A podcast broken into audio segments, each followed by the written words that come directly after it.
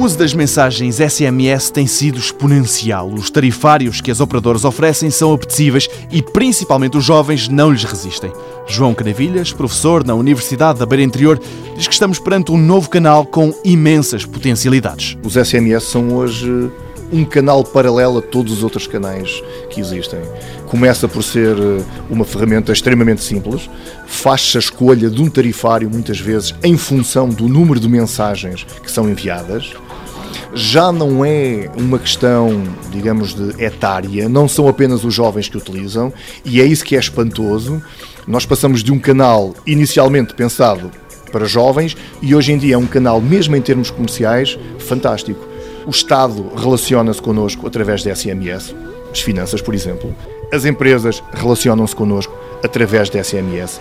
A informação chega-nos através de SMS e nós próprios, no processo de redistribuição de informação, fazemos-lo através de SMS.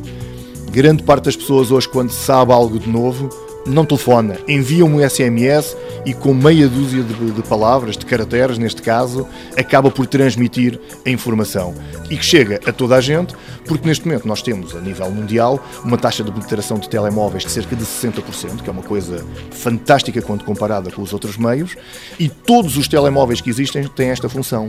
Sendo que depois tem todo o tipo de utilização como esta, como nós falamos, e outras interessantes. Temos exemplos de utilização, por exemplo, na Indonésia, que a ideia é regular o preço do peixe. Tanto compradores como pescadores, como as próprias autoridades estão ligadas através de uma rede SMS e quando o peixe chega à terra já há um preço estipulado.